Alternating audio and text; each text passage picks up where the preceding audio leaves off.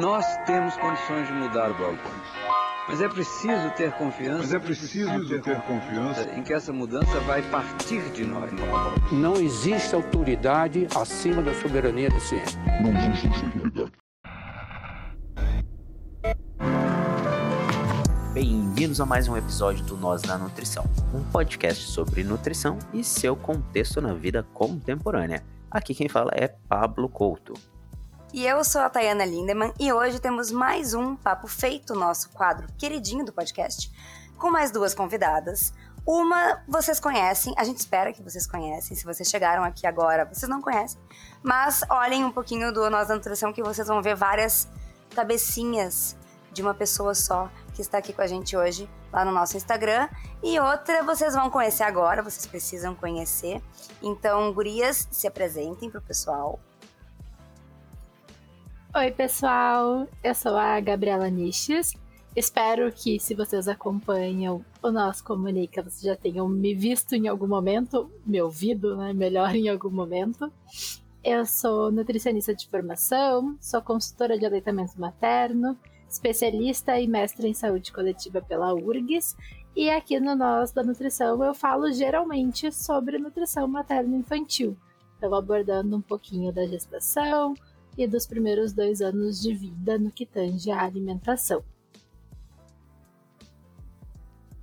Oi, pessoal. Eu sou a Cristi, sou nova por aqui. Também sou nutricionista de formação.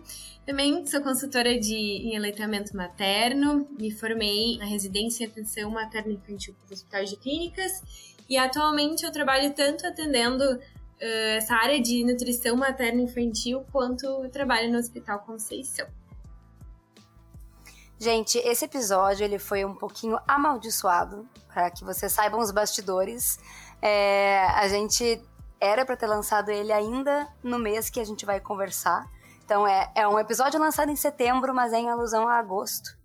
É, isso porque o mês de agosto, relacionado ao que a gente vai conversar, é o agosto dourado e acontece a Semana Mundial de Aleitamento Materno.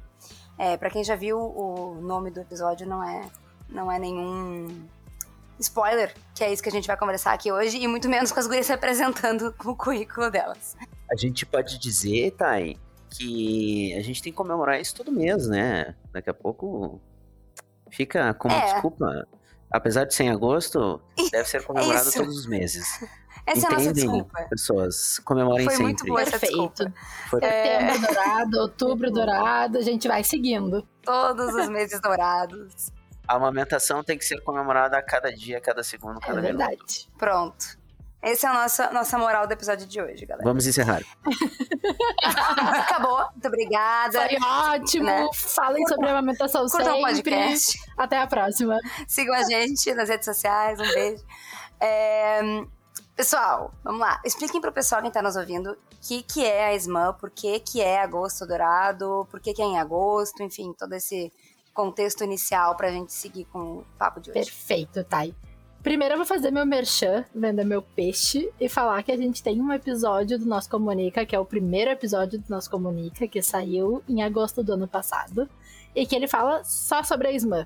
Então aqui a gente vai pincelar algumas coisas sobre o que, que ela é, quando surgiu, mas vai focar mais no tema desse ano. Então, quem quer saber mais sobre a SMAN no geral, escuta lá o episódio do nosso Comunica.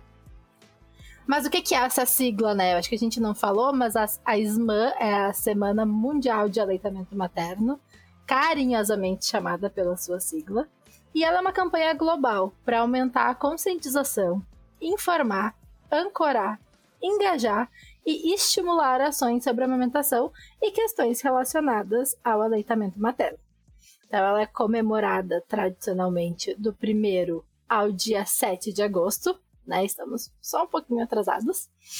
E essa semana ela foi escolhida para ser a Semana Mundial do Aleitamento Materno por causa de uma declaração que existe, que é a Declaração de Inocente, que foi assinada em 1 de agosto de 1990 a partir de uma reunião de líderes mundiais que falava sobre a amamentação na década de 90 e quais eram as perspectivas e as recomendações para o aleitamento materno.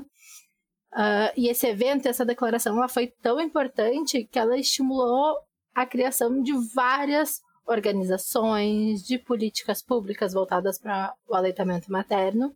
E entre essas organizações, a principal foi a Aliança Mundial de Ação Pró-Amamentação, que também é conhecida pela sua sigla, que é a sigla em inglês, no caso, que é o ABA, que é essa rede global de indivíduos e organizações dedicadas à proteção, promoção e apoio da amamentação, e que é quem define anualmente uh, os temas da ISMA.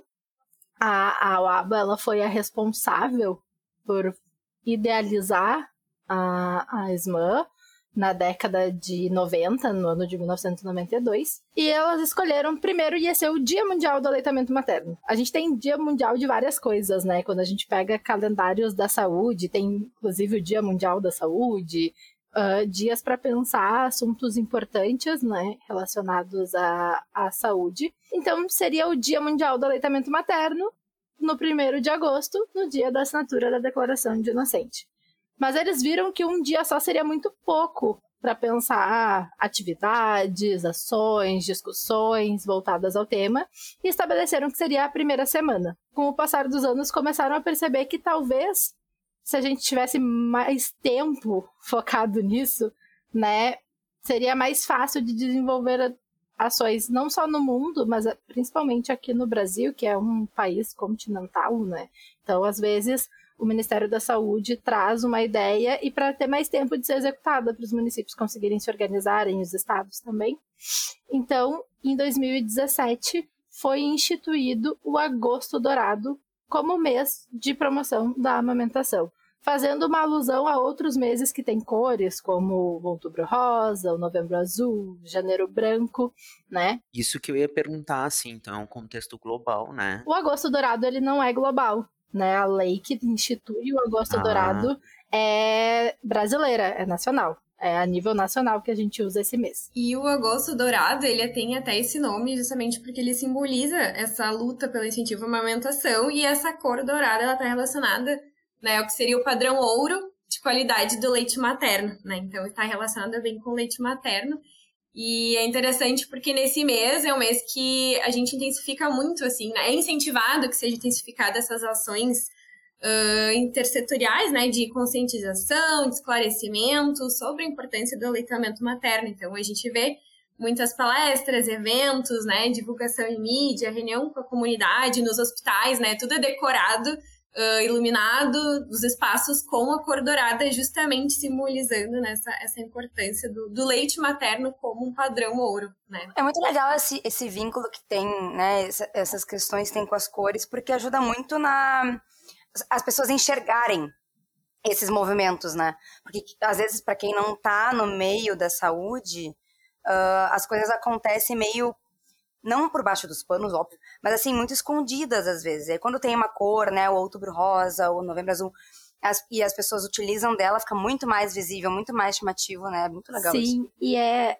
Nós ainda temos muita dificuldade de comunicar na área da saúde. Não sei se vocês concordam comigo, né? Mas tem espaços assim como o podcast que chega a um público diferente, mas tentar outros espaços de comunicação para levar as informações sobre saúde, eu ainda sinto que nós não aprendemos a fazer isso muito bem. Então, essa ideia de associar as cores, como a Tayana falou, ajuda a facilitar e uh, formando no imaginário social essa referência, porque quando a gente pensa em outubro rosa, já é uma coisa muito mais forte, né? Tem corrida, né, do câncer de mama, tem outras atividades que já são associadas nesse mês e que fica um pouco mais fácil de lembrar e de discutir esse assunto, às vezes até não em meios institucionalizados, como o hospital, a unidade de saúde, mas saem informativos na TV, outros espaços são ocupados e a gente consegue ter mais pessoas falando sobre esse assunto.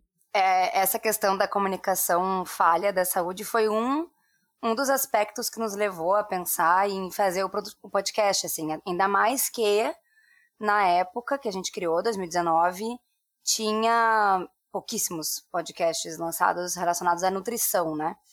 Um, e a gente até já falou sobre isso no episódio. Agora eu não vou lembrar qual é, Pablo. Mas a gente falou uma vez sobre comunicação e, e redes sociais e nutrição e saúde. É, na verdade, vocês provavelmente escutaram o nosso especial de aniversário e comemoração do Dia da Nutrição, então vocês perceberam que a gente deu uma palhinha sobre isso também, porque assim, uh, o Nós da Nutrição, ele é fortemente desempenhado em construir um lugar que seja minimamente decente para discutir sobre questões relacionadas à alimentação e nutrição, e não só, né, questões de saúde, assim, independente de ser específico sobre alimentação e nutrição. Então a gente a gente acredita que o, pelo menos no nós da nutrição, assim, a Gabi, a Cristi, a Thay talvez concordem, a gente pode ter minimamente esse, esse espaço para a gente poder fazer esse diálogo, né? E o que mais que pode ser tão nobre do que a amamentação, né, gurias? É uma coisa assim linda e fantástica. É isso. E uma, só para complementar o que eu falei antes, deixar as gurias agora tocarem os assuntos.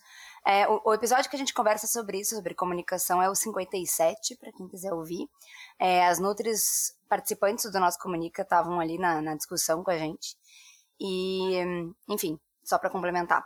E aí, uh, gurias, eu queria puxar uma coisa, não sei se vocês querem ir para esse lado ou não, mas a Gabi comentou e eu queria que vocês falassem um pouquinho sobre isso, porque a cada agosto, a cada SMAN, tem temas principalmente que serão tratados, né, em destaque daquele ano. É, vocês querem falar um pouquinho dos temas de 2022? Querem começar por aí? Querem ir para outro caminho? Acho que a gente pode começar por aí, sim, Thay. Cada ano, a gente já teve diversos assuntos diferentes na SMAN. Então, todos os anos ela tem um tema principal e alguns objetivos, né? Então, a gente já teve uh, falando sobre, inclusive, sobre comunicação, sobre a importância de proteger a amamentação como uma responsabilidade de todos, como uma responsabilidade social, foi o tema do ano passado. E desde 2016, a Ismael alinhou os seus objetivos com os objetivos de desenvolvimento sustentável. Então, ela sempre traz também esse apego pensando a sustentabilidade e o aleitamento materno como uma prática essencialmente sustentável, né? A gente teve um ano que foi exatamente falando sobre isso, assim, proteger a amamentação e cuidar do mundo, algo nesse sentido, não lembro bem a frasezinha, mas trazia até o cálculo de quantas latas de leite, de fórmula, leite não, né, de fórmula infantil eram economizadas com a amamentação e o quanto esse material demora para ser reciclado e quanto tempo ele fica, né, dentro do nosso planeta. Então, começaram a se pensar esses temas, mais voltados para a sustentabilidade. O desse ano, exatamente, é fortalecer a amamentação, educando e apoiando, e ele traz quatro grandes objetivos que eu vou falar resumidamente para vocês e depois a gente pode ir discutindo um a um, porque eu acho que tem coisas bem interessantes, inclusive que são reflexos da pandemia, né? Para a sociedade, para a amamentação e para a saúde. Então, é informar pessoas sobre o seu papel, fortalecendo a cadeia de calor de apoio da amamentação. Eles fazem um joguinho de cadeia de calor para fazer, porque a gente tem essas cadeias de frio na promoção das vacinas. Então, eles fazem um jogo de palavras com cadeia de calor de, de promoção da amamentação. E eu sempre lembro de um conceito que a gente usa bastante em saúde coletiva, que é de redes quentes e redes frias. E como as redes quentes, elas às vezes não são tão institucionalizadas, mas são os caminhos pelos quais a gente consegue fazer a fortalecer alguma política ou alguma ação de saúde. Então, essa cadeia de calor me lembra isso. A própria atenção primária, né? Tem as tecnologias frias e quentes também, Exatamente. Né? Que acaba sendo um conceito que, que eu acho que eles meio que deixaram padrão, assim, é, mas começar aqui... a relacionar com isso, né? É, só que eu achei interessante que eles trazem no material, e talvez por ser um material mundial, e a gente tem mais isso de atenção primária, de atenção básica, e pensa em outros conceitos dentro da saúde coletiva, que fala de redes quentes, de, de tecnologias quentes, mas eles usam esse jogo com a cadeia de frio das vacinas. Eu acho que porque a vacina tá meio em alta, e assim, não, não me ajudou tanto a associar, por isso que eu acho interessante de trazer as redes quentes e as tecnologias quentes, que eu acho que facilita um pouco para explicar o que quer se dizer com isso. E eu que tô fora desse mundo, né, por não estar tá atuando nessa área, eu não sabia que, que eles estavam querendo dizer com essa frase, né? Achei bonitinho, mas assim, não, não entendi que era esse sentido, sabe? Foi bom que tu é, é porque às vezes fica um pouco mais fácil, né, trazer para coisas mais próximas. Então esse é o objetivo 1. Um. O 2 é vincular a amamentação como parte de boa nutrição, segurança alimentar e redução de desigualdades. O 3 é engajar pessoas e organizações ao longo da cadeia de calor de apoio para a amamentação. E o 4 é estimular ação de fortalecimento da capacidade de protagonistas e sistemas para a mudança transformacional da, da, do entendimento da amamentação, ou criar um ambiente uh, propício para amamentar, uma comunidade mais amiga da amamentação. Tem um, Acolhedora. Uma mente uhum. acolhedora. É, cultura de amamentação, porque a gente tem uma cultura de desmame muito forte ainda, né? Ah, sim. Absurdamente uhum. forte, é, uhum. bancada principalmente pela indústria. Então, criar essa mudança transformacional, transformar a nossa cultura como um todo. É nesse sentido. E daí, não sei se vocês perceberam, mas eu tinha dito antes que a SMAN, ela vem para informar, vincular, engajar e estimular. Então, esses são sempre os verbos dos seus objetivos. E daí, cada ano, eles vão adaptando conforme a, a ao tema e a demanda do ano, mas vai sempre ao encontro, assim, dessas ações muito bom isso. É muito bonitinho, Ele né? Sempre tem que determinar, né? Sempre tem que determinar algo a informar, algo a vincular, algo a engajar e algo a estimular, né? É muito bem pensado, né? E, e a SMAN, ela já foi considerada diversas vezes por órgãos internacionais como uma política efetiva para a promoção do aleitamento materno, né? Como uma ação de saúde que é fundamental e indispensável para que a gente repense todos os anos formas diferentes de atingir as mais diversas facetas da amamentação. Porque quando a gente fala em aleitamento materno, a gente está falando de um mundo, né? Desde a preparação para amamentar, o estabelecimento da amamentação, a conseguir conduzir a amamentação com a sociedade moderna que a gente vive, em que a mulher ela é mãe, mas ela também é trabalhadora, ela é pesquisadora, ela é, uma, ela é um sujeito ativo, então ela tem que coincidir a amamentação com o trabalho. Depois a questão toda do desmame. Então é realmente um universo a ser pensado e cada ano eles vão a, adaptando e ajustando o tema para algo que está mais em voga, assim, algo que esteja parecendo assim mais sobressalente dentro desses assuntos. Uh, mas para não deixar o assunto morrer, né? Acaba sendo. Deve ser trabalhado, que nem o Pablo falou. Ah, a gente pode falar em setembro, a gente pode falar o ano inteiro, porque é um assunto de extrema importância e tem que ser trabalhado ao longo do ano. Mas se não tem, às vezes, um espaço reservado, é que nem quando a gente fala em educação permanente nos serviços.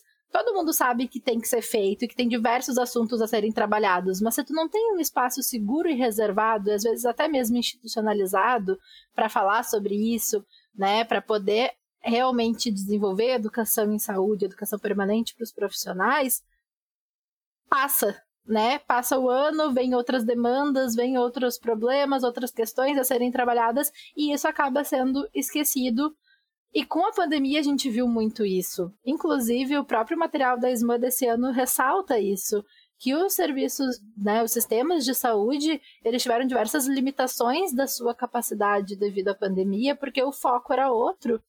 E que se a gente não tem esse espaço reservado para falar de novo sobre a amamentação, isso vai se perdendo, porque vão surgindo outras problemáticas maiores. E, o Gabi, eu acho que tu trouxe essa questão da pandemia, eu acho que isso aumentou ainda mais essa discrepância de, de, da questão do, do ambiente privado, do ambiente público, mas também a questão da insegurança alimentar, né? A gente viu cada vez mais a situação de fome na população e nisso eu acho que a amamentação ela perdeu um pouco o seu espaço nesse momento, né?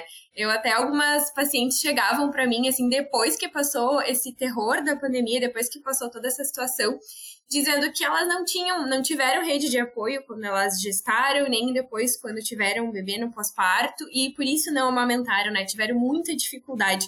E eu fiquei pensando isso no setor privado. Agora imagina uh, no setor público, as pessoas que não têm acesso né, a uma consultoria de, de aleitamento materno, o, o quanto não fez falta, né? O quanto não vai fazer falta pensando a longo prazo o aleitamento materno nessas famílias, né? Perfeito, Cristi. Inclusive, é muito engraçado, né? Porque a gente está vivendo um momento de intensa ampliação de desigualdades e aumento da insegurança alimentar. E a amamentação, ela é uma estratégia muito protetora para essas crianças, né? Principalmente as crianças de uhum. famílias que estão em segurança alimentar. É um jeito de proteger essas crianças de uma desnutrição e de um, um quadro de fome maior.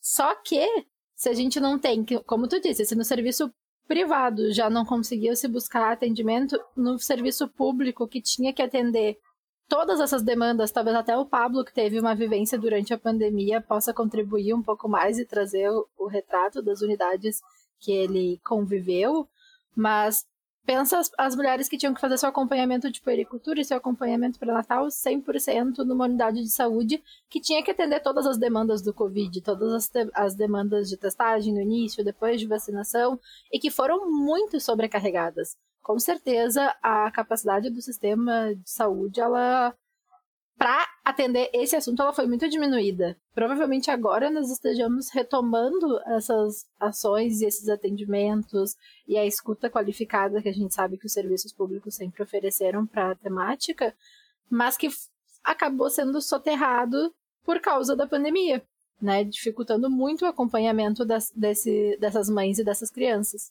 O que tu falou, Gabi, faz bastante sentido, sim. acabou ficando bem escanteado, né, com, perdão, uh, pensando que hum, tudo, todos os esforços foram focados na Covid-19 naquele período que foi mais crítico, né, e depois, quando a situação acabou ficando levemente mais tranquila ou minimamente menos perigosa, no caso, algumas coisas foram se retomando, mas muito gradualmente, mesmo assim, levando em consideração todas as restrições, muitas coisas foram deixadas de lado. Então, em geral, a atenção primária acabou não conseguindo fazer boa parte do trabalho que tem para atenção, uh, para cumprir a rede, né, completa em si. Uh, agora, em si, nesse momento, que a gente está conseguindo, pelo menos é o que eu percebo dos lugares que eu passo, é que está pessoal está conseguindo fazer a rede funcionar de novo, né? Uh, mas é, é, uma questão assim de que depende muito disso que vocês falaram. Se existia uma cultura já de uma cultura protetiva com relação à amamentação, ao estímulo do aleitamento materno, essa retomada foi muito mais rápido. Uhum. Entende? Não é uma coisa que a, as unidades de saúde tiveram que se preocupar. Isso já era uma preocupação constante até mesmo durante a pandemia. Porém, por conta das restrições, ficou meio que, às vezes, sem muito ter o que fazer, né? Foi, eh, acho que todas as unidades de trabalho foram bem inventivas para conseguir fazer a cobertura que foi possível fazer. Sim. Uh, agora, nesse momento, assim, eu consegui perceber bastante isso, sabe? Então, corroboro bastante com o que vocês falaram, assim, com relação à cultura, né, o acolhimento, toda a questão, assim, que se tem prévia, tu consegue ter esse, esse plus bem mais rápido para várias questões, assim, de atenção à saúde. E eu acabo sempre tendo um viés pensando na atenção básica, é sempre o que me vem primeiro, porque eu sou sanitarista, né? Então, minha formação é toda pensando uh, a atenção básica dentro do contexto do SUS. Mas quando a gente fala em aleitamento materno, a gente precisa retomar também o hospital, né? Porque é onde a criança nasce, é onde tem o primeiro contato entre mãe e bebê, é onde a amamentação começa a se estabelecer. E com a pandemia, nós vimos muitas limitações que não deveriam existir, mas que existiram, do acesso de acompanhantes para essas mulheres em trabalho de parto. E a legislação, na verdade, né, a lei do acompanhante, ela não deveria entrar em estado de, de restrição. Né? Mesmo durante a pandemia, o direito ao acompanhante das mulheres deveria ser garantido, mas não foi. E isso a gente vê, assim, é, só dá um Google, tem milhares de notícias, mas atendendo também essas mulheres, a gente ouve muitos relatos e o que que acontece, né? Com a falta do acompanhante, além do maior risco que essas mulheres têm de sofrer violência obstétrica, elas têm risco de sofrer outros tipos de violência, ser afastada do seu bebê prematuramente, não conseguir ter o primeiro contato, que a gente chama de hora dourada, né? A primeira hora após o nascimento. A golden hour, isso. Isso. Uh, golden hour, tudo é dourado na amamentação. Tudo adorado. uh, a, tem a primeira hora desse contato pele-pele, que é super importante para estimular a produção do leite, a descida do leite materno. Então, é um ambiente muito mais violento. Não falo só de violência obstétrica propriamente dita, mas é muito mais. A mulher fica numa situação de muito mais vulnerabilidade sozinha dentro do hospital na hora de ganhar o seu bebê. E isso vai refletir, obviamente, na amamentação. Então a gente vem desse contexto. Uh, porque a gente ainda está nesse contexto, né? A pandemia não acabou, apesar da situação já não ser tão grave, né? Como foi em 2020 e boa parte de 2021, mas a gente vem nesse contexto de mulheres que tiveram uma, uma dificuldade no seu acompanhamento para Natal, né, por causa das, uh, das demandas aumentadas das unidades de saúde, mulheres que foram para o hospital pariram seus bebês sozinhas e que muitas vezes ficaram sozinhas até a alta e que chegam em casa com muitas dúvidas, com muitos medos, com muita ansiedade gerada por todo esse momento de estresse e que tem que pensar a amamentação em casa após isso também, sabe? Então, não só as limitações do sistema de saúde para os profissionais atuarem, mas também como tudo isso deixa essas famílias e essas mulheres, principalmente, muito mais vulneráveis nessa situação. Eu queria fazer uma observação, assim, né?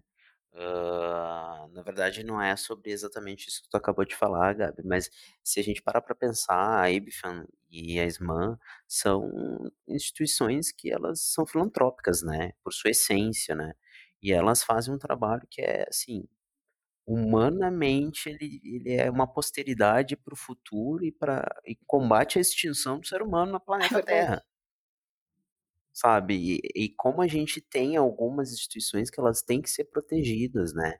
E daí entra o que eu queria perguntar, assim. Uh, aqui no Brasil a gente tem todo um arcabouço de alguns profissionais que são da IBFAN, da SMAN, e uh, a gente tem, por outro lado, outros profissionais que não dão bola, que desconhecem, né, a gente sabe que não tem a cultura, alguns profissionais não dão bola, uhum. tá? Mas com relação a Y, como é que é o, o, a relação que alguns profissionais têm, vocês que trabalham isso em hospital ou que fazem assessoria, né? Como é que é que vocês conseguem sentir isso quando vocês falam sobre isso? Uh, sobre a IBFAN, só para situar o que a gente está falando, então a IBFAN ela é a rede internacional em defesa do direito de amamentar. E a ESMA é coordenada pela UABA, né, que é a Aliança Mundial de Ação Pró Amamentação. Então, são duas organizações muito importantes a nível mundial para a defesa da amamentação e que são organizações que, como elas não são vinculadas a órgãos institucionalizados, assim, então elas também atuam muito fortemente nas denúncias da indústria de fórmulas infantis, né? A gente tem o Tigers, que é totalmente vinculado a IBFAN, que é um filme que denuncia essa prática de venda de fórmulas infantis em países subdesenvolvidos e que acabam levando muitas vezes ao óbito, aos óbito, ao óbito dos bebês. Uh, mas eu acho que a gente acaba, eu não sei se a Cristi concorda, depois ela pode falar, mas eu acho que a gente acaba tendo um olhar meio enviesado, porque a gente per passa espaços que são muito promotores da amamentação, né? Meu histórico de pesquisa dentro da universidade, de atuação no serviço de saúde, foi em setores que são vinculados à promoção das políticas de amamentação. Então, sempre tiveram uma boa relação, assim, com essas organizações. Sim. Onde eu passei também no Clínicas, é um hospital amigo da criança, né? O próprio Conceição também é eleição, então a gente tem muito incentivo, principalmente nesse mês do, do agosto dourado, mas isso permanece ao longo de todo o ano. Inclusive, a gente tem cursos que a gente, como funcionários, é obrigados a fazer para uh, sobre aleitamento materno, sobre o manejo, então é algo que é muito enraizado ali nessa cultura, né? Não saberia dizer de outros espaços, mas pra gente ali isso é algo muito forte. Isso é muito bacana de ouvir, assim, porque apesar de, de eu saber de. Na verdade, a atenção primária, às vezes, ela acaba sendo muito plural, né? A gente não pode homogeneizar uhum. A cultura e as práticas, apesar de que deveria ser tudo uma coisa só, entre aspas, né, grandes aspas. Sim. Existem, assim, às vezes aqueles profissionais que são um pouco mais antigos, e daí a gente tem algumas práticas que são um pouco mais uh, antiquadas, e aí e essa perspectiva mais que eu acabo pensando, né, porque muitos nem conhecem, desconhecem essa questão sobre essas instituições, e, mas quando a gente, quando vocês falam, assim, faz bastante sentido, até porque essas instituições maiores normalmente têm aqueles protocolos que eles têm que cumprir para conseguir as, uh, atingir as certificações. pontuação, as certificações, né? Eu acho que por ser uma instituição, né, por ser critérios internacionais, acho que alguma coisa acaba caindo aí também, né? Isso é bom, porque normalmente são instituições de peso e renome que pautam se o hospital X, se o lugar X disse, é porque realmente é, é importante, né? Sim. Eu levei a tua pergunta para outro lado. Eu entendi que era a relação dos profissionais com essas redes, mas pensando de profissionais dentro dos espaços e que são, né, apoiadores da amamentação ou não, sim, a atenção básica, tipo Porto Alegre, no último ano que eu atuei vinculada à atenção básica, tinha 141 unidades de saúde. Então é muito plural tem muitos profissionais. É. Então, é realmente, a gente tem uma variabilidade muito grande de uhum. posicionamentos dentro dos serviços, isso sim. Uh, mas. Para não dizer outra coisa, é... eu adorei o uso da, da palavra variabilidade. É, sim, né? Tem uma, uma certa discrepância de posicionamentos, é óbvio. Uh, mas aqui em Porto Alegre a gente tem uma experiência muito legal, assim, com a gestão de políticas voltadas para a alimentação na infância, que tenta sempre estar em contato com os serviços da ponta, levando informações, levando eh, atividades, ações de educação permanente, para tentar reciclar sempre esses profissionais e, e estabelecer um discurso mais uniforme, sabe? É possível sempre 100% das vezes? Óbvio que não, né? A gente tá trabalhando com seres humanos, tem pessoas que têm ideais muito enraizados e que às vezes é difícil, que acha que um bebê de dois anos é um bebê grande para mamar e que pode acabar falando isso sim para uma família, mas o esforço é grande para que se possa alinhar assim as orientações e explicar, né, para esse profissional que talvez venha de uma outra geração ou que talvez não seja tão voltado para essa área e não ache isso importante, porque isso é legal, isso é legal, né, de, de reforçar quando a gente pensa em atenção básica, que os profissionais atendem todos os ciclos né, da vida. Então atendem desde Exato. gestação até o envelhecimento. E tem profissionais que têm afinidade com assuntos diferentes. Tem profissionais que têm muito mais afinidade com saúde do idoso, por exemplo, uh, com doenças crônicas, que é muito comum de ser acompanhado na atenção básica.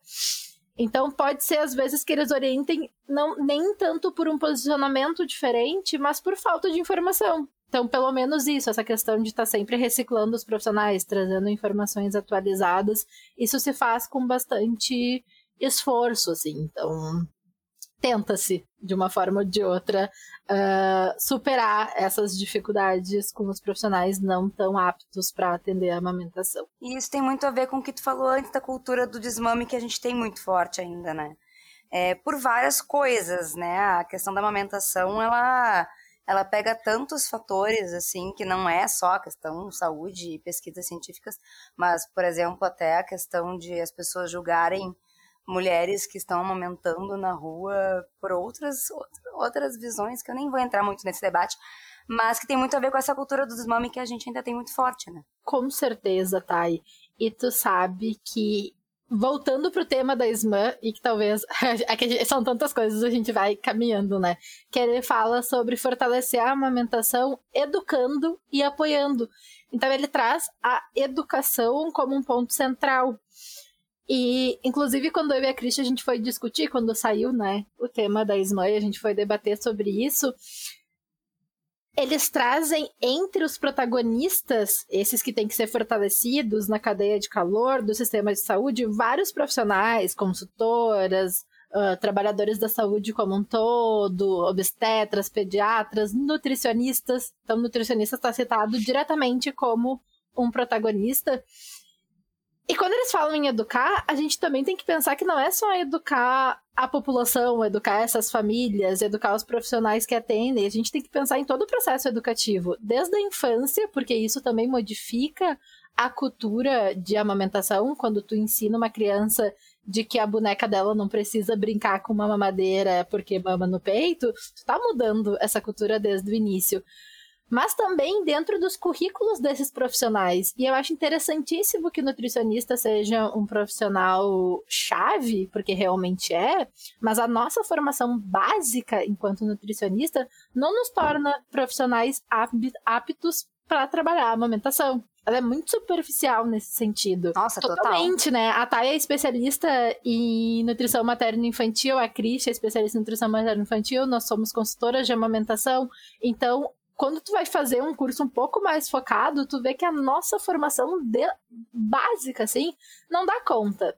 Mas, quando uh, uma família vai procurar atendimento de nutricionista na infância, para criança ou na gestação, muitas vezes ainda não se tem essa cultura de procurar profissionais que são voltados para essas áreas de atuação. Tu não vai levar uma criança nunca num geriatra, mas tu leva uma criança no nutricionista generalista e que muitas vezes não tem uma formação suficiente para fazer esse atendimento. Então, quando a gente fala em educação, eu acho que assim, é toda uma cadeia de educação que precisa ser modificada. Uh, ô Gabi, que bacana que tu falou isso, assim, mas uma coisa me chamou a atenção no meio disso tudo, assim.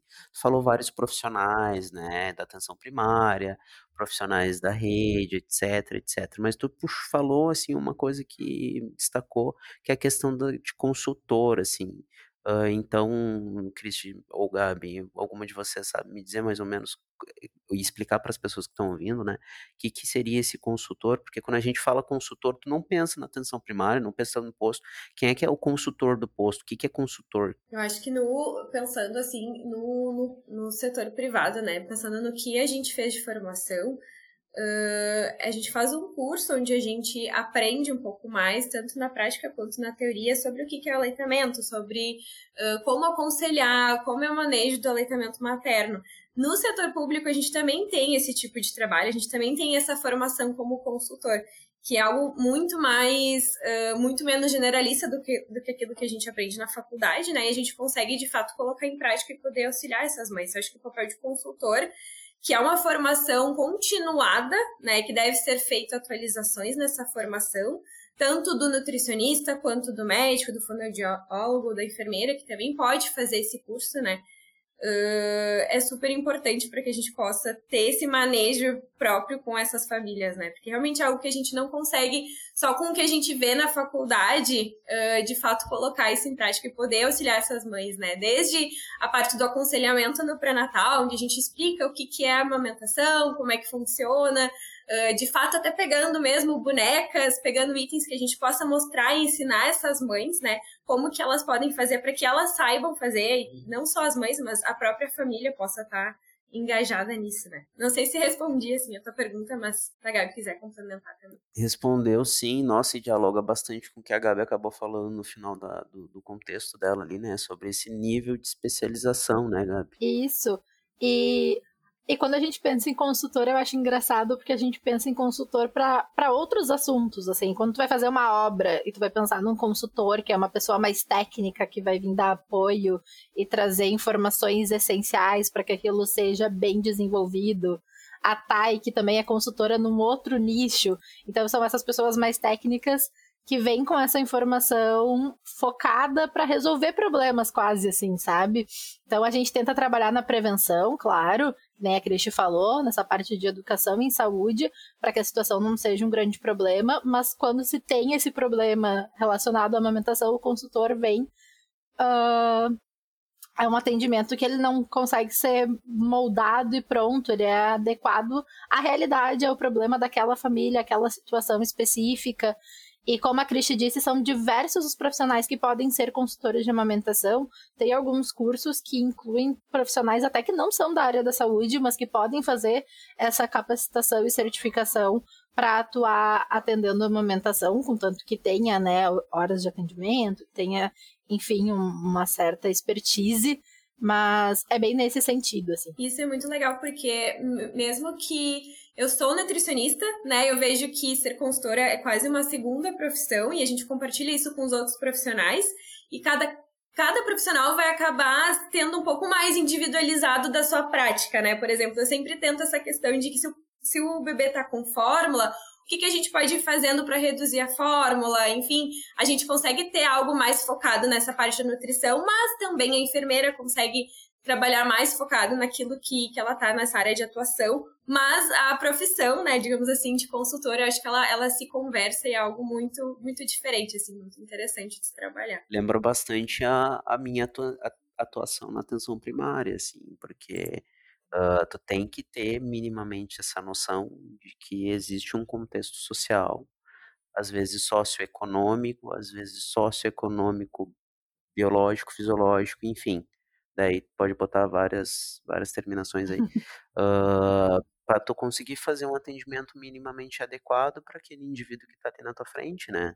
Não é uma coisa que a gente sempre fala aqui em vários programas, né, Thay? Uh, não é uma coisa, uma fórmula mágica, assim, que tu vai conseguir pegar e vai entregar uma coisa mastigada para a pessoa e tudo vai dar certo. Pelo contrário, né? Porque eu imagino, óbvio, eu ainda não estou no momento de ter filhos, mas eu em breve quero. E às vezes eu fico sabendo de algum amigo e tal, até porque eu sou 30 a mais, então as pessoas estão começando a ter filhos, né? Então, às vezes eu imagino assim, eu ouço alguma coisa, tipo, ah, eu não consegui amamentar, ou minha mãe, minha avó, minha tia falou tal coisa, ou fez tal coisa. Então, assim, existe um, uma mistura de sentimentos, frustrações, intervenções familiares ou não familiares, que isso não é todo mundo que acaba tendo. Então, é muito diferente, muito plural, muito muito complexo às vezes mesmo, né, Gurias? Tu sabes que eu sempre digo, eu acho que eu falei no episódio que, que, que eu vim, né, no outro Papo Feito que a gente conversou um pouco sobre gestar e parir, que eu acho que não existe, e talvez isso seja um viés meu, vocês podem discordar, tá? Porque eu trabalho com isso, mas eu acho que não existe fase da vida que as pessoas se sintam mais confortáveis para opinar e dar pitacos, sugestões e palpites de todos os tipos do que esse ciclo gravídico perperal, assim, que pega esse momento de gestação e os primeiros anos de vida da criança.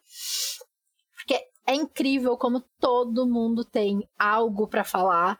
E geralmente, muitas vezes, não é algo bom, é uma história péssima de um parto que foi horroroso, de uma amamentação que foi sofrida, de que não pode fazer isso, que tu não pode comer aquilo, que a gestante tem que fazer milhares de restrições, que o bebê quando nasce tem um milhão de rituais que são necessários, porque se aquilo não for feito, não vai ser legal, não vai dar certo, não vai ser bom.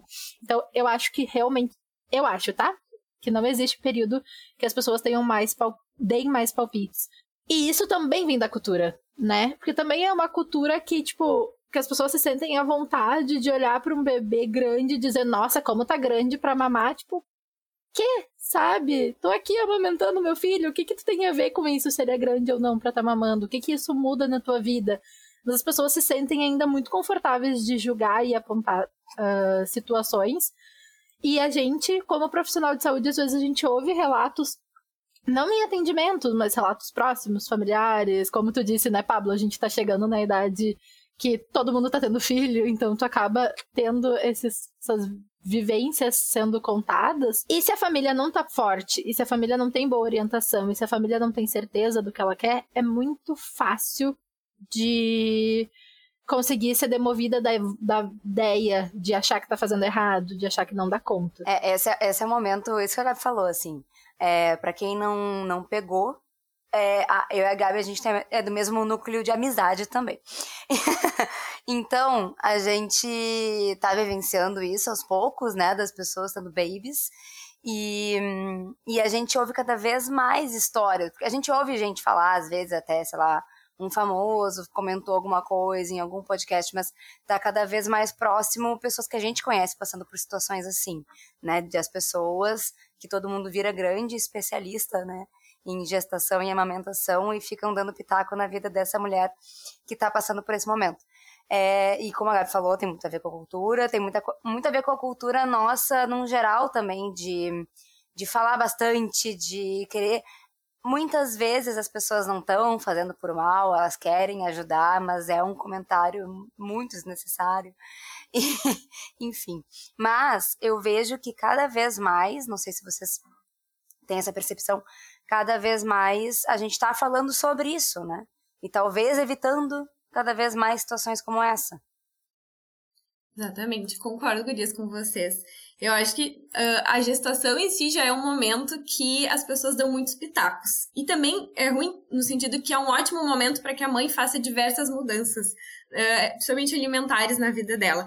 Aí vem o aleitamento materno, que é uma fase nova e diferente, e todo mundo se sente no direito de, de querer uh, dar um pitaco, de contar a sua experiência e de que aquela, de uma forma até positiva para essa mãe, né? Que às vezes ela tem uma rede de apoio um pouco fraca, tem falta de apoio, né, de pai, de companheiro, da família estendida, acaba prejudicando e muito, né? Eu já vi muitas vezes na prática de mães uh, vindo com várias demandas uh, de coisas muito, até, não digo básicas, mas coisas simples Uh, que ouviu de alguém da família, que ouviu uma amiga que falou que já deu, já deu de amamentar, né? Por que não dar um pouquinho de açúcar, colocar um pouquinho de açúcar na chupeta, enfim, várias coisas que vão complementando ao longo do tempo, né? Que, que são bem desfavoráveis à amamentação. E até o, esses objetivos do, Uh, da SMAN trazem o papel até de mídias sociais, né? De ator, atores, não, mas de pessoas que estão mais frequentemente nas mídias sociais, da importância dessas pessoas também poderem falar e trazer sobre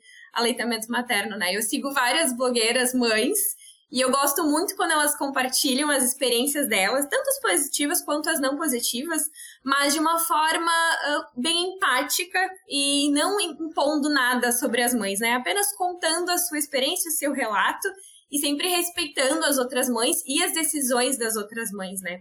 A gente tem que ter esse respeito, esse olhar para o outro de uma forma diferente. E sim, Cristi, Uh, perfeito isso que tu colocou, né? Acho que a gente não tinha citado as mídias sociais e estando aqui no podcast, acho que é muito relevante que a gente traga isso, porque o acesso à informação, ele tá cada vez tá, vai ser muito repetitivo, né? Mas o acesso à informação tá cada vez mais acessível, tá muito fácil, né? Com o Google, tu consegue uhum. em 13 segundos criar milhares de páginas de respostas para uma dúvida que tu tenhas, mas quantas dessas respostas e quantas dessas notícias e como isso chega e o quanto disso é verdadeiro, né? Então a gente acaba vendo muitos blogueiros, mas há muitos profissionais também que usam as redes sociais de uma forma não tão legal, assim, e acabam passando informação de um jeito, às vezes, impondo, julgando, ou às vezes até informações desatualizadas.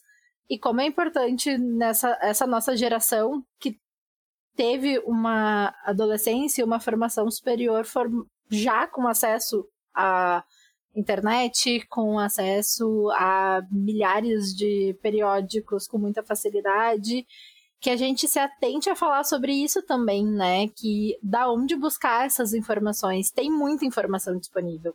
Tem muita informação, tem muitas pessoas legais divulgando coisas incríveis na internet de uma forma super acessível, de uma forma respeitosa, de uma forma ética e como saber onde buscar, né? Como saber o que que é real e o que que não é. Então eu sempre gosto de trazer algumas referências.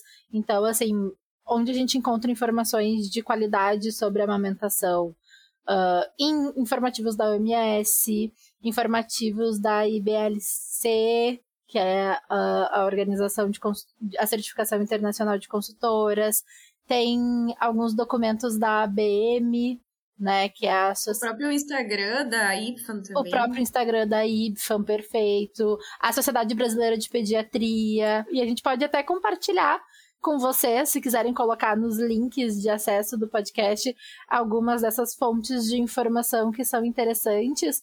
Uh, para que você tenha isso também, né? Bom, eu quero saber mais, mas a gente pode deixar direitinho todos os links de, de sites que são interessantes e que têm informações de qualidade, a Febrasgo. Então tem várias fontes de informação e que é importante que a gente saiba filtrar. É isso que eu ia falar. A gente vai colocar depois os links pro pessoal lá. Os links todos vão estar no nosso site como referência ali. É, a gente ainda vai ter um momentinho, o nosso momentinho final ali de indicações, antes de finalizar, para quem quiser pegar também algumas recomendações além dessas. É, enfim, eu esqueci completamente o que eu ia falar, mas pode falar, Cristi, depois eu puxo o que eu ia falar. eu vou puxar pro nosso passado, né? A Nutriame, a gente também traz conteúdos de, de qualidade, a gente sempre busca referências dos nossos, dos nossos posts, naquilo que a gente quer compartilhar com todo mundo, então pode confiar que a gente sempre faz algumas coisas bem legais e atualizadas também. Nossa, eu sou a pior marqueteira do mundo. eu falei todas as páginas existentes que existem e não lembrei da gente. Bem, bem colocado. Não, e era justamente isso que eu ia falar. Eu ia perguntar para vocês, assim, se vocês quiserem contar um pouquinho por que e como e da onde a Nutriame surgiu, assim. Porque hum, a gente sempre marca, né, a Nutriame nos posts da, do Nosso Comunica, por conta da Gabi ser uma, uma parceira, colaboradora do Nosso Comunica, e falando também pela Nutriame, né? E aí agora a gente tem a Cristi junto aqui. Então aproveitem para fazer um, marketing, mas também contar um pouquinho de, desse, desse projeto que vocês têm, como é que vocês chamam? Então, Thay, a Nutriame, ela nasceu uh, um pouquinho antes da pandemia, na verdade. Nós, a Cris estava terminando a residência em atenção materna infantil, eu já estava no mestrado e o meu mestrado pesquisou, né, amamentação, alimentação infantil no geral, mas o foco do, da dissertação principal era o aleitamento materno. E eu e a Cristi, nós somos colegas de graduação desde o primeiro semestre, somos amigas há 10 anos agora já, né? Entregando a idade 10 ah. anos em que estamos na faculdade. Meu Deus. e durante toda a graduação, Uh, foram temas que nos foram comuns, né? A gente sempre gostou de falar sobre isso, a gente sempre gostou desses assuntos, a gente foi trabalhando com áreas um pouco diferentes, mas sempre foram coisas que nos tocaram e nos aproximaram profissionalmente, além da, da amizade. E quando ela estava terminando a residência, eu comecei a pensar em atendimentos voltados para esse público.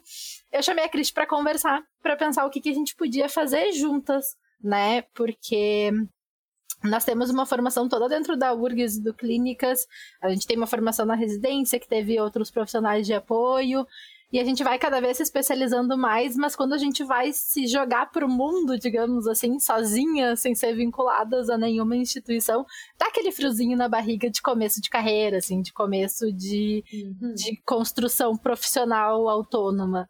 E eu pensei que juntas a gente poderia construir algo mais interessante, porque a gente. Tudo que a gente pensa, desde o de, da forma como a gente constrói as ideias por trás da Nutriame, os nossos uh, objetivos, os nossos ideais, até a forma como a gente comunica nas redes, né, os conteúdos que a gente produz, ter alguém também uh, de backup ali para quando a gente tem alguma questão mais difícil precisa discutir. Então a gente consegue fazer isso com muita sintonia desde sempre, com muita facilidade. Então a gente consegue alinhar esses nossos posicionamentos e nisso a gente surgiu a ideia de montar. A gente chama de, não chama de projeto, a gente chama de empresa, apesar de ser uma empresa de dois. Mas, gente, é empresa. Eu só falei projeto, Mesmo mas se é fosse empresa, de um, óbvio. já seria. Mesmo se fosse de um, seria se uma fosse empresa. uma pessoa seria um MEI, que é um, uma empresa de É. uma pessoa, né? Quem seria eu para não chamasse, né? Eu trabalho com consultoria para empresas. E que eu, eu atendo muita gente que é só um. Mas é uma E a empresa. gente sempre brinca que é a reunião de equipe de dois, né? Tipo, reunião de equipe, reunião de dupla, quase. É, isso aí. E a gente formou essa empresa nessa, nessa ideia, assim, de como que a gente poderia potencializar o que nós duas sabemos, como que a gente poderia se complementar, porque apesar da gente ter uma formação de graduação muito similar, as experiências são muito diferentes, né? Os estágios, o tipo de residência que a gente fez. Eu tive uma residência voltada totalmente para atenção básica, a Cristi voltada para o hospital. Então era uma forma de unir um pouco assim esses nossos conhecimentos, vivências, experiências e transformar em algo maior que é a Nutriame. E é muito legal. E a gente compartilha muitas nossas experiências, a gente se divide materiais, a gente estuda juntas, né? A gente tira dúvidas uma com a outra, isso é, isso é muito legal. E é interessante que a gente nasceu na pandemia, né? Algo que que foi bem inusitada e foi uma realização, pelo menos, né, Gabi? Eu sinto que foi uma realização nossa muito, muito legal. Até porque na, na faculdade a gente não aprende muito, na URGS pelo menos, não aprende quase nada sobre consultório, focado assim no privado. Né? E quando a gente sai da faculdade, até da residência, a gente precisa saber o que fazer, a gente precisa de uma coisa assim que a gente possa começar a trabalhar, né? E a gente também não sabia muito, e a gente começou a se ajudar, começou a se incentivar, a se motivar, né? A partir da Gabi me chamar para essa conversa. E um pouquinho antes das coisas fecharem ali na pandemia, a gente sentou, assim, bateu o martelo que a gente iria começar, que a gente queria isso. E foi um processo muito legal, desde a escolha do nosso logo, né, de como a gente escolheu as cores, né? Eu lembro até que quando a gente foi fazer o logo, a, a menina que fez, muito querida, que fez o, o, design, ela até tinha colocado um no seio da mãe, como se fosse corações, né? E foi o que a gente trouxe pra, com ela e debateu com ela de que a gente não queria passar essa ideia de que Uh, ah, amamentação que é a forma de dar amor, né? Como se o pai que não pode amamentar ou outra mãe não pode amamentar não vai dar amor. Então a gente foi trazendo essas ideias que a gente tinha, né, daquilo que a gente entendia como o nosso conceito de Nutriame e foi crescendo e moldando assim aos pouquinhos e, e, foi uma experiência muito legal, tem sido uma experiência muito legal. E uma curiosidade que eu acho ótimo assim, que a gente se reuniu, acho que foi em fevereiro de 2020, sim, finalzinho de fevereiro, e daí, em março, veio a pandemia, as coisas fecharam e a gente falou: não, quem sabe a gente dá uma pausa até as coisas melhorarem. E aí a gente começa, muito iludidas, assim, dois meses depois estaríamos começando. E daí a gente ficou assim, ai, sabe? vai sempre protelando, né? Dá um, dá um medo de começar, assim, quando tá botando, assim, dando os primeiros passos, dá aquele medinho. E a gente ficou, ai, não, não vamos protelar. Vamos começar assim, a gente vai fazendo conteúdo, a gente vai entrando em contato com as pessoas, a gente vai mostrando que existimos de alguma forma e esperamos para ver o que, que vai acontecer com a pandemia. E com a liberação dos atendimentos online, a gente pôde, desde o início, assim, fazer a captação, porque os nossos primeiros pacientes foram atendidos totalmente online, no alto da pandemia. Então, ainda bem que a gente não esperou terminar, que a gente deu a cara ainda e bem. foi. Não, e a pandemia aconteceu e aconteceu, né? Ela chegou acontecendo. É, inclusive, uh, a gente estava conversando um pouquinho sobre isso, né, Gabi? Na, no off. é, vocês é, criaram a Nutriame, come... enfim, veio a pandemia, aí as coisas online, e aí vocês são consultoras de, de amamentação que tem que por, que por muito tempo tiveram que fazer tudo online, né? E o quanto isso foi, provavelmente, muito desafiador, porque a consultora de amamentação, ela é muito, é, ela é muito também voltada com a questão de estar com aquela pessoa e acolhedora e na prática e no olho com olho, né? Enfim, e aí vocês estavam separadas por uma câmera, né? Exatamente, tá? E bem importante isso que tu trouxe. Eu até lembrando de um atendimento que eu fiz online de uma mãe que precisava de auxílio na amamentação e mora numa cidade do interior, uh, onde não tem, né, muitas consultoras, e ela me procurou. E foi muito difícil fazer uma avaliação da mamada por câmera, foi muito difícil até de ver que a criança estava com uma linguinha presa, que ela ia precisar de uma cirurgia, né, que ela ia precisar de todo um acompanhamento. Mas eu ainda assim fiquei muito feliz de poder ter ajudado essa mãe, que não teria como na cidade onde ela estava, de poder ajudar, de poder encaminhar para outros profissionais, né? E como a falta de poder estar tá junto com aquela família, de poder vezes até segurar aquela mãe quando ela permite, assim, segurar a mão daquela mãe quando ela permite, de poder acolher naquele momento, né? O quanto, o quanto isso fez falta nesse momento. Mas ainda assim, graças a esses atendimentos online, eu acho que a gente pôde entregar mais uh, conhecimento e empatia para essas mães e auxiliar elas nesse momento que estava sendo tão difícil, né? E é, acho que essa tua colocação é muito legal, Cristi.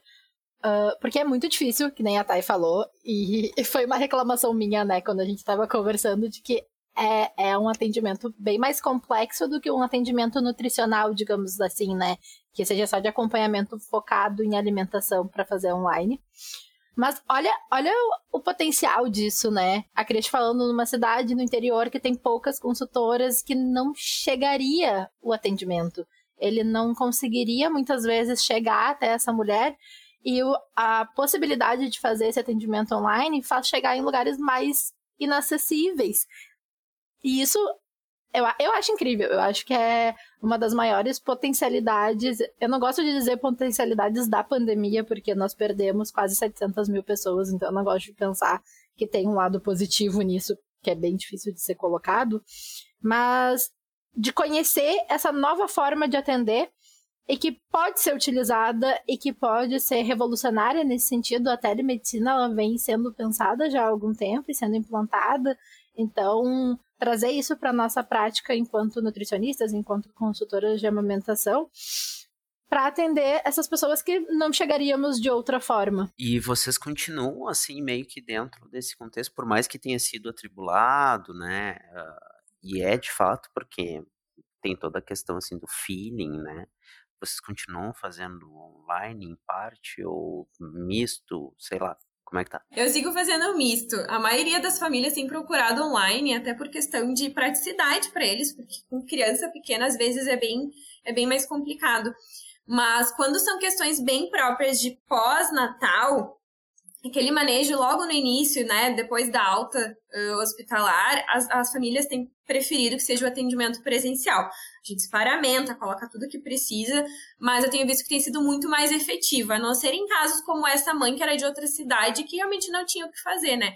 Mas tirando esses atendimentos de amamentação, os demais atendimentos têm sido online e têm sido muito eficazes, assim, muito melhor do que eu imaginei. Exatamente, a mesma coisa para mim, exatamente a mesma experiência, assim.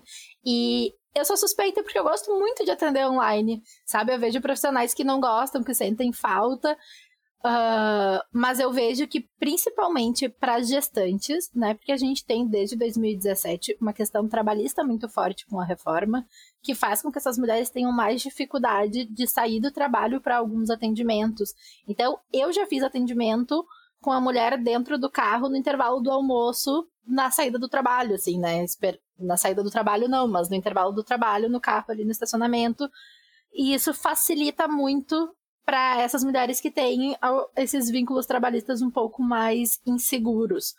Uh, e para as crianças muito pequenininhas, como a Cristi disse, facilita assim na mobilidade da família, né? Então, às vezes, tu consegue encaixar no horário que a criança tá mais tranquila, que a criança tá dormindo, quando não é de amamentação, que tu não precisa ver a mamada. Então, eu gosto muito porque eu vejo que eu consigo uh, atender aquela pessoa no melhor momento para ela, no momento que ela consegue e que às vezes se não fosse assim encaixadinho dentro da rotina nesses horários mais inóspitos assim, uh, ela talvez não conseguiria esse acompanhamento. Então eu gosto bastante. Pois é, assim, eu fiquei pensando na questão se vocês conseguem, e vocês podem me dizer, né? Vocês conseguem metrificar, assim, a qualidade do acompanhamento, vocês conseguem fazer o acompanhamento, as pessoas mantêm o acompanhamento durante o período, vocês veem adesão, sabe? Isso é uma coisa que a gente vai sentindo, né? Conforme vai, vai atendendo, e vocês conseguem ter esse, esse, esse essa sensação, assim? Sim, eu acho que assim, uh, metrificar acho meio difícil de qualidade do atendimento.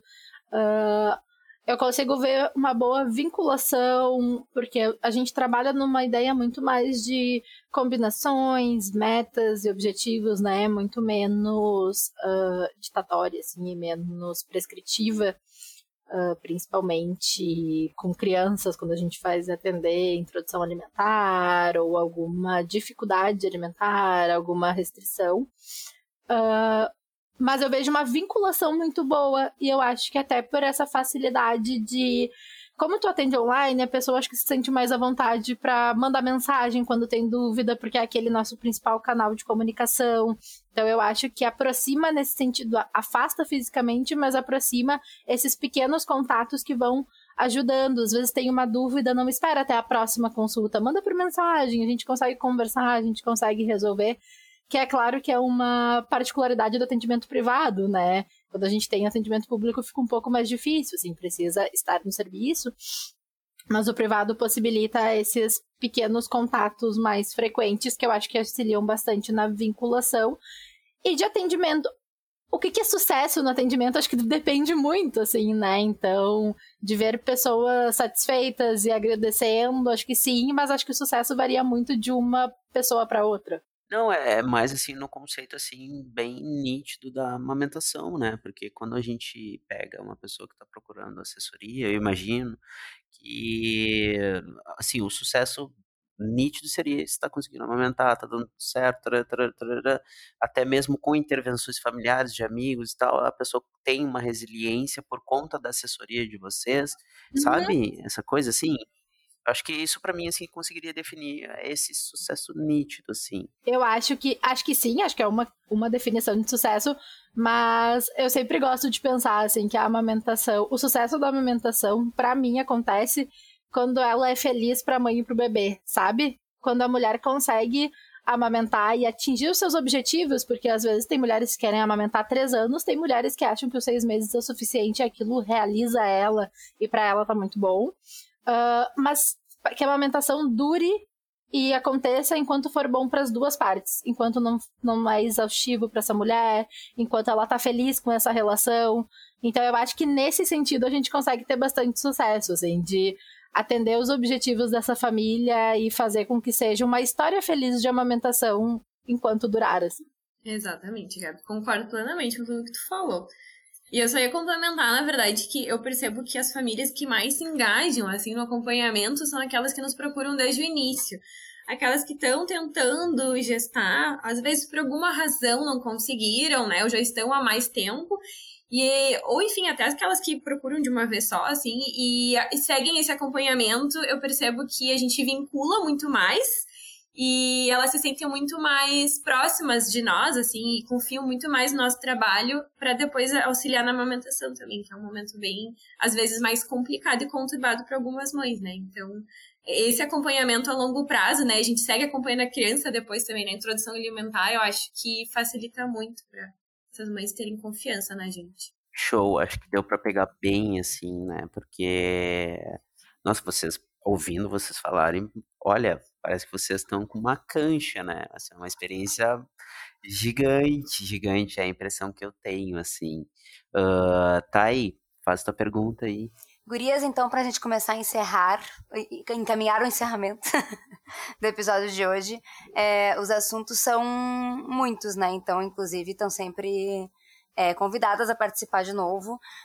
Um, vou convidar de novo para quem está ouvindo a, a ir ali no nosso feed do Instagram ou nos procurar nas, nos streamings para ver os episódios que as gurias, que a Gabi principalmente, é, já, já produziu com a gente, porque tem papo feito, tem Nosso Comunica desses assuntos e a Gabi do Nosso Comunica tá como é, que, como é que tu chama, Gabi? Tá cons, não é construindo, eu tá tô, criando um bebê? Como é que é, fala? Eu tô maternando um bebê junto com eles. Eu já gestei, eu já parei. É. E agora a gente tá introduzindo a alimentação do bebê. O próximo episódio vai falar de métodos de introdução alimentar. Então a gente tá maternando essa criança. É isso. Muito então, bom. se vocês forem olhar, tem toda uma construção lógica que a Gabi fez para falar desses assuntos. Então, são conteúdos muito ricos que, que não podem ficar perdidos, né? Lá no, nos episódios passados. Mas, gurias, então, para encaminhar para esse encerramento, é, voltando um pouquinho para a SMAN, o que, que, vocês querem comentar mais sobre essa, essa questão dos temas de 2022 e do que vocês já trouxeram para a gente um pouquinho, mas para né, conectar tudo junto agora? Sim, claro. Eu acho que resumindo, né, a gente pode trazer algumas questões sobre essa cadeia de calor, né, sobre fortalecer essa cadeia de calor. E eu acho que um dos pontos importantes é a preparação para a amamentação, que é muito importante, que os pais eles precisam de educação, de aconselhamento na amamentação pela equipe de saúde, pela comunidade, como é importante que eles tenham acesso à informação, né, de como é que funciona, de como é que vai ser, Uh, as famílias acabam se preocupando muito com o parto e o trabalho de parto, e às vezes pouca atenção é dada a, de fato, a amamentação e ao segmento da amamentação, né? A manutenção dessa amamentação. Então, acho que os protagonistas né, nesse sistema de saúde, eles podem juntos trabalhar com os protagonistas da comunidade para garantir que essas famílias recebam informação pré-natal consistente e de qualidade para que possa iniciar a amamentação né? Que daí as mães vão precisar de vários cuidados, né? Durante o trabalho de parto, parto, né? Como a Gabi já trouxe o contato pele a pele, a Golden Hour, que, que eles possam ter toda essa, essa orientação e esse encaminhamento desses profissionais, né? E eu só queria fazer um adendo ali nessa parte de preparação, Uh, quando a gente fala que os pais precisam de informações de qualidade, não somos nós falando, tem diversos estudos que já analisaram isso com bastante uh, eficiência, que mostraram que as famílias que foram orientadas durante a gestação seja em consultório privado, seja na atenção básica, seja né, qual o ambiente que foi o que acompanhou essa família, elas têm uma maior chance de sucesso na amamentação, porque muitos dos problemas que acontecem na primeira semana de vida, ali com a descida do leite, no terceiro, quarto dia, se tu já sabe o que esperar, pode ser que seja difícil, mas tu já tem alguma ideia de que isso pode acontecer, de que uh, como manejar, tu sabe identificar se isso é um problema ou não, e se tu precisa buscar ajuda, sabe? Então a informação ela é nesse sentido de fazer com que a, as famílias elas se sintam mais preparadas e também empoderadas, que elas entendam o que vai acontecer para que elas possam assumir o protagonismo nesse início da amamentação. Exatamente. E também que elas tenham respostas a todas aquelas preocupações que elas podem ter na amamentação, os próprios mitos, aquelas falsas crenças que a gente ouve bastante. E até algumas questões como posicionar, ajustar a pega do bebê, e como a gente já falou antes, né, praticar até mesmo com uma boneca, ela saber extrair o leite humano com a mão, isso pode ser muito útil para futuramente, né? E, e, até entenderem a importância da amamentação, né, exclusiva até os seis meses e continuando até dois anos ou mais. E, e não só isso, mas ela saber que quando ela retornar ao trabalho, também Uh, o que, que ela pode fazer, né? Falar com o empregador dela, enfim, ver que espaço de apoio que ela vai ter quando ela retornar ao trabalho. Então, eu acho que são questões que a gente pode abordar com essas mães nos cuidados pré-natais, né? Para favorecer muito mais o aleitamento materno. E talvez isso seja o que menos se fala, né? Eu acho que quando tu tá, que nem a Cristi falou, quando tu tá na gestação, tu tá pensando no parto, no nascimento, e como é que isso vai acontecer. E daí tu fala para essa família que eles precisam se preparar para o retorno ao trabalho. Com quantos meses vai retornar? Onde essa criança vai ficar? Vai querer manter a amamentação? Como que isso vai ser organizado? Então, a orientação de retorno ao trabalho, ela tem que ser dada na gestação. E a gente está muito longe de conseguir isso, assim, muito longe de, de ter essas informações de forma acessível já no pré-natal. Por isso que que é uma mudança mesmo, assim, de paradigma, de tudo que a gente, tudo que é possível de ser trabalhado para preparação. Exatamente. E agora só me lembrou de uma coisa interessante, que agora uh, tem tido muito mais profissionais autônomos. Então, cada vez menos a gente tem profissionais que têm seis ou sete meses de licença maternidade remunerada. Então, são muitos profissionais que precisam retornar a trabalhar o quanto antes, porque precisam se manter. Essa minha mesma paciente uh, do interior, ela precisou voltar com dois meses de idade da criança a trabalhar porque ela é autônoma, porque ela precisava, né? E aí nisso a gente já nas consultas de pré-natal foi trabalhando todas essas questões de como ela poderia fazer, o que fazer com leite, como estocar, para ela poder se organizar, né? E organizar como é que ficaria melhor na prática para ela. Então isso, isso é bem importante. Perfeito, Cristi e isso para se preparar. Então, para iniciar, a Cristi já falou desses cuidados maternos durante o trabalho de parto e parto que devem ser reforçados. E para estabelecer a amamentação no pós-natal, né? Como a gente estava falando, esses primeiros dias, essas primeiras semanas, elas são fundamentais. A gente brinca nos atendimentos de nutrição que depois que passa ali os três primeiros meses, a gente tem um mama sutra, né? Tu bota o bebê de cabeça para baixo no peito e ele vai mamar. É nos primeiros meses que é mais difícil, que precisa, assim, todo aquele cuidado, o posicionamento tem que ser muito perfeitinho para não machucar o peito. Aquela família, aquela mãe, aquela criança, elas estão se reconhecendo, aprendendo, né, um com os outros, principalmente quando é uh, a primeira gestação. Mas depois disso, é mais fácil, né? Então, se tem alguém ouvindo que tá pensando em amamentar e tá achando que é muito difícil, pode ser, mas pode ser muito mais fácil também com boa orientação e vai ficando mais tranquilo com o passar dos meses. Então, é necessário um aconselhamento sobre amamentação desde a maternidade e também após a alta. E é importante que os diferentes protagonistas né, dessa cadeia de calor então, todos os profissionais envolvidos, a comunidade, as mídias, todo o sistema de saúde uh, estejam aptos a trazer informações de qualidade e serem redes de apoio para garantir a continuidade e a consistência na amamentação. E então, quase finalizando, acho que para proteger a amamentação, todos esses protagonistas que a gente vem falando na, na cadeia de calor, eles têm que estar livres de influ influências comerciais de fabricantes, distribuidores, substitutos do leite materno, de mamadeiras e bicos. E é importante que sejam educados, né, todos esses protagonistas sobre quais são as suas responsabilidades sobre o código para que eles possam garantir que essas famílias tomem decisões informadas e imparciais. Quando a Cristi fala no código, a gente está falando da NBCAL, né, que é a norma brasileira de comercialização de alimentos uh, e produtos para a primeira infância. Eu nunca lembro direitinho, mas é alimentos para lactentes e crianças na primeira infância, que é uma norma que a gente tem que regula. Então, quando tu compra uma caixa de leite, tem uma informação lá dizendo que a, o recomendado para crianças a menores de um ano é o aleitamento materno. Sempre tem uma recomendaçãozinha de amamentação exclusiva até seis meses e complementada até dois anos ou mais. Então, as fórmulas infantis, elas têm toda uma legislação própria. A gente não pode ver, por exemplo, promoção de fórmula infantil em farmácia. E se vê muito isso. Então, educar esses profissionais uh, e toda a rede de calor para saber quais são as suas responsabilidades nessa fiscalização também. Então, nós, enquanto cidadãos, a gente precisa conhecer a NBCal, então, quem tem curiosidade, dá uma olhadinha, para que a gente também seja sujeito ativo desse projeto desse projeto, desse processo. Uhum. Então, quando a gente vai numa farmácia, se a gente vê venda casada de fórmula e mamadeira e bico e promoção desse tipo de produto, não pode, né? E pouca gente a sabe. A gente pode denunciar. A gente uhum. pode denunciar direto para a Anvisa. E por fim, então, para fortalecer a amamentação e para que a gente possa alcançar a meta global de amamentação, né? Então, o maior número de crianças sejam amamentadas a nível mundial.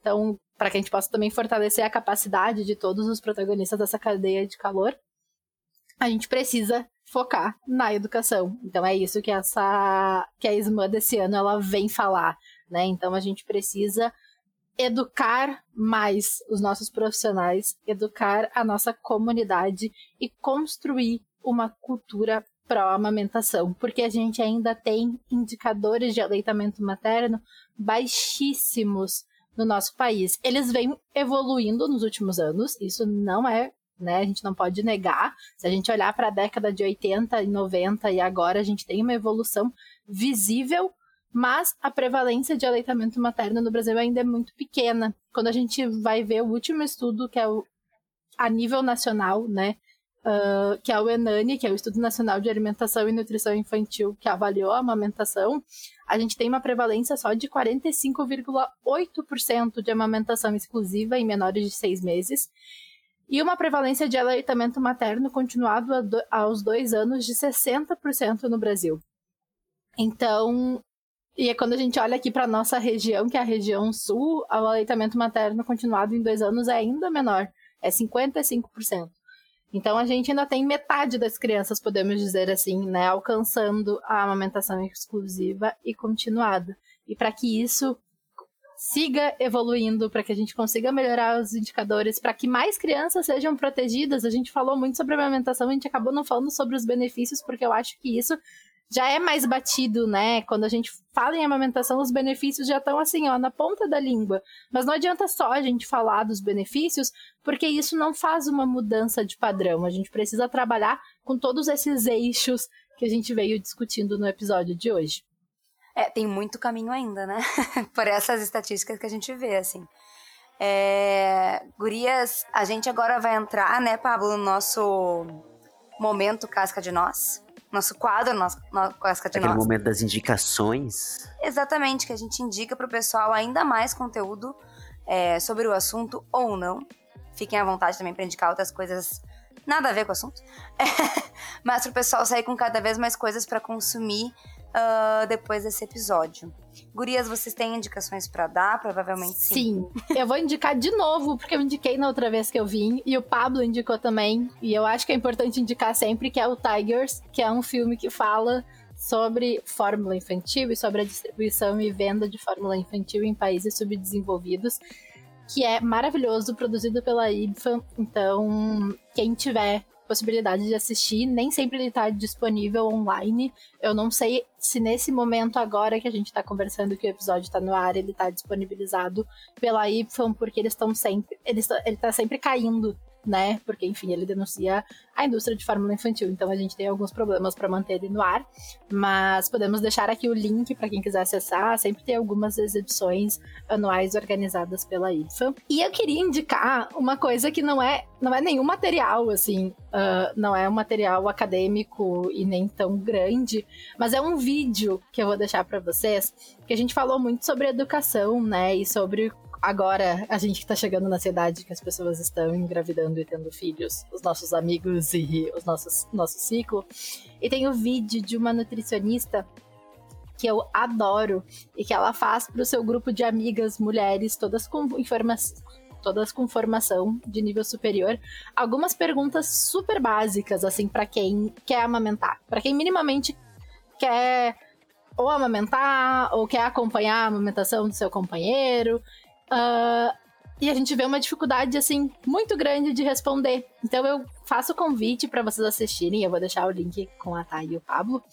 E tentarem responder as perguntas você também, assim. Se você tem interesse de amamentar, se você trabalha com amamentação, se você se interessa por esse assunto, tentar responder essas perguntas que parecem fáceis, mas nem todas são. Uh, para pensar o quanto a gente precisa ainda evoluir na comunicação sobre esse assunto e na disseminação das informações. Então são essas minhas duas indicações para hoje.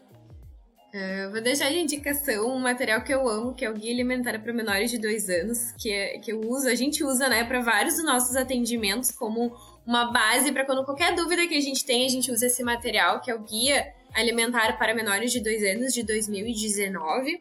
Ele tem até uma versão resumida, que é mais fácil ainda de, de, de levar, enfim, né, de ter para guardar.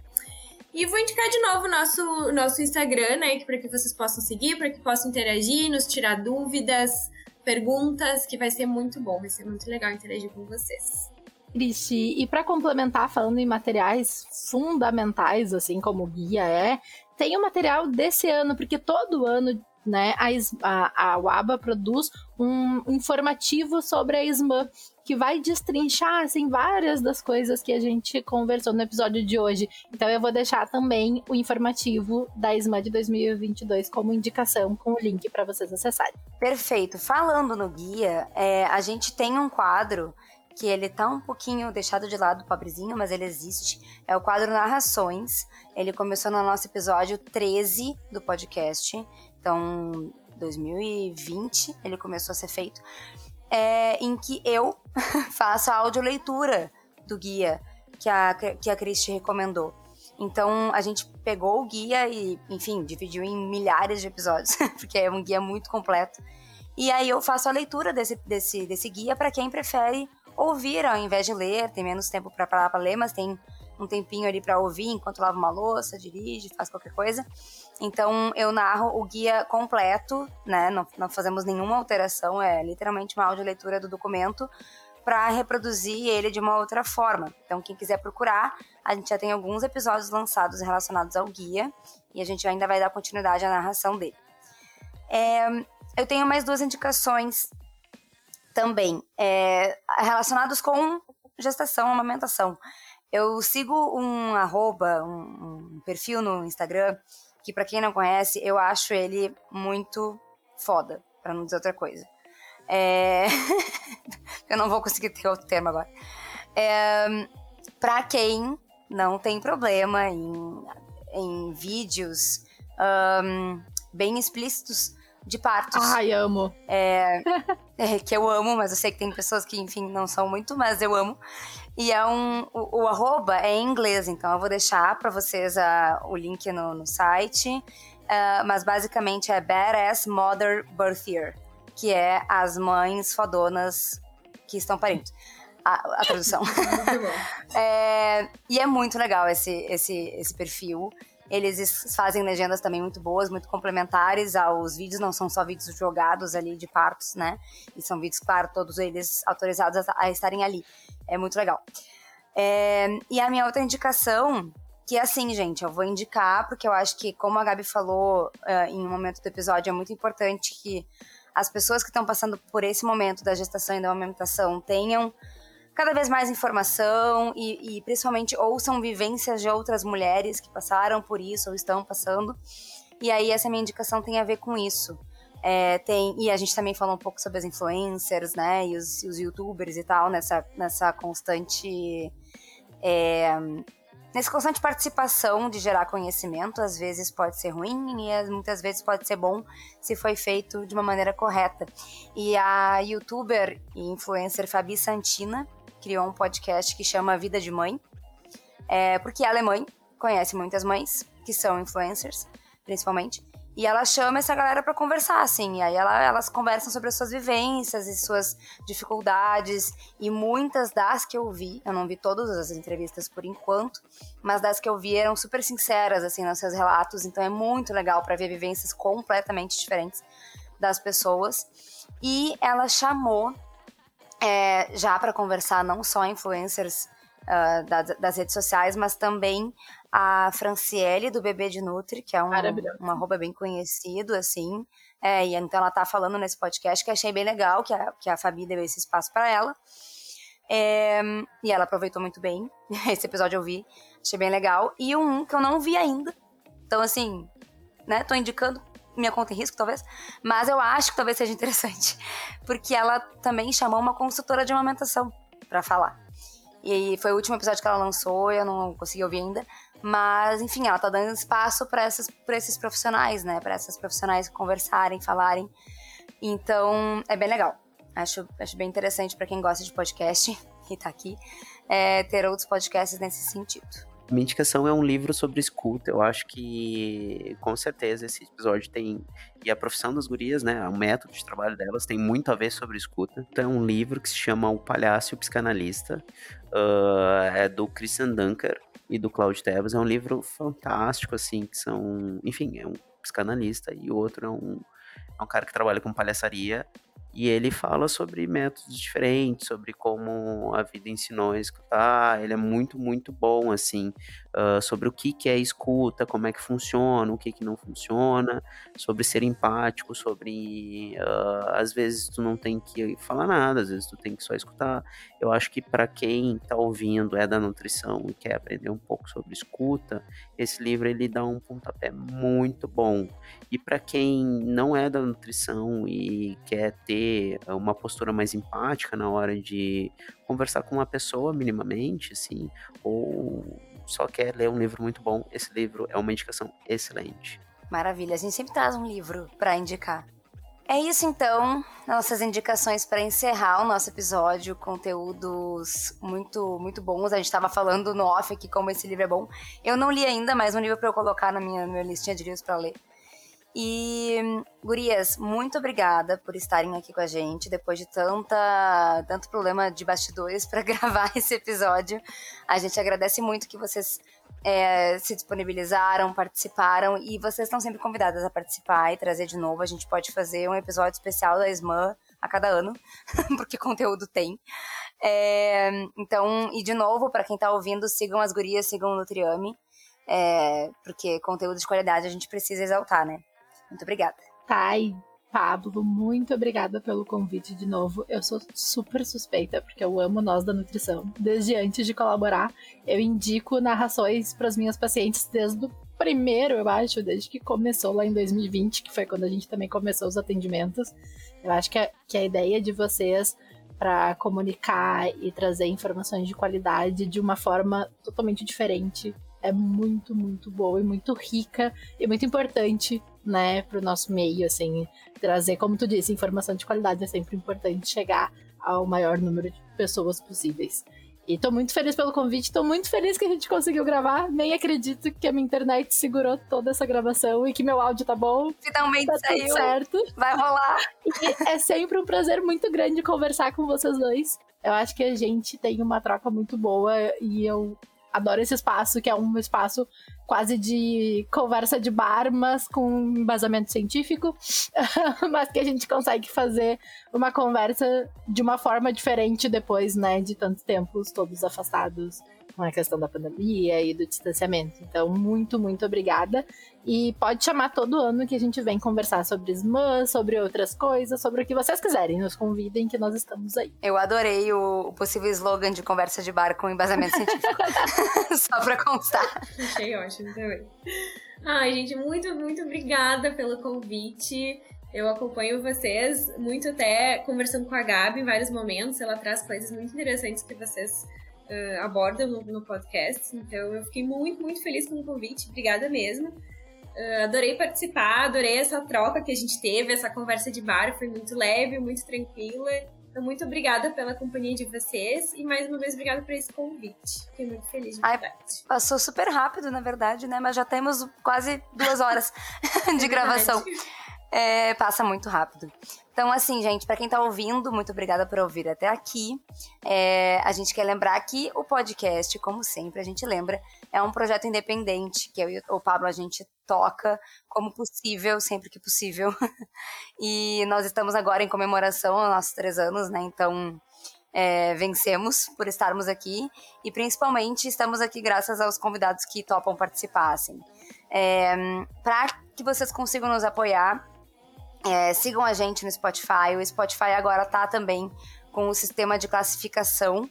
Então, tu pode ir lá classificar, dar as estrelinhas pro podcast, que vai ser bem importante para que ele nos, para que o próprio Spotify nos indique para as pessoas e tudo mais. Então, façam isso pra gente.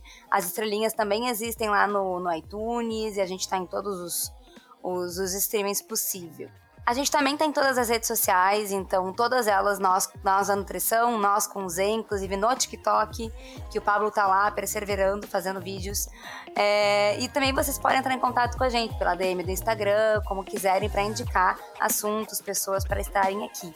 E é isso, muito obrigada por quem ficou até aqui e até o próximo episódio.